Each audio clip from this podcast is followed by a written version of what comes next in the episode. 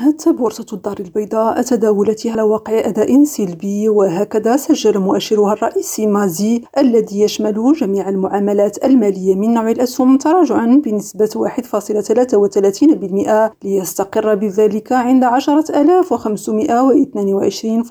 نقطة كما سجل مؤشر مازي 20 الذي يعكس أداء 20 مقاولة مدرجة بالبورصة خسارة بنسبة 1.44%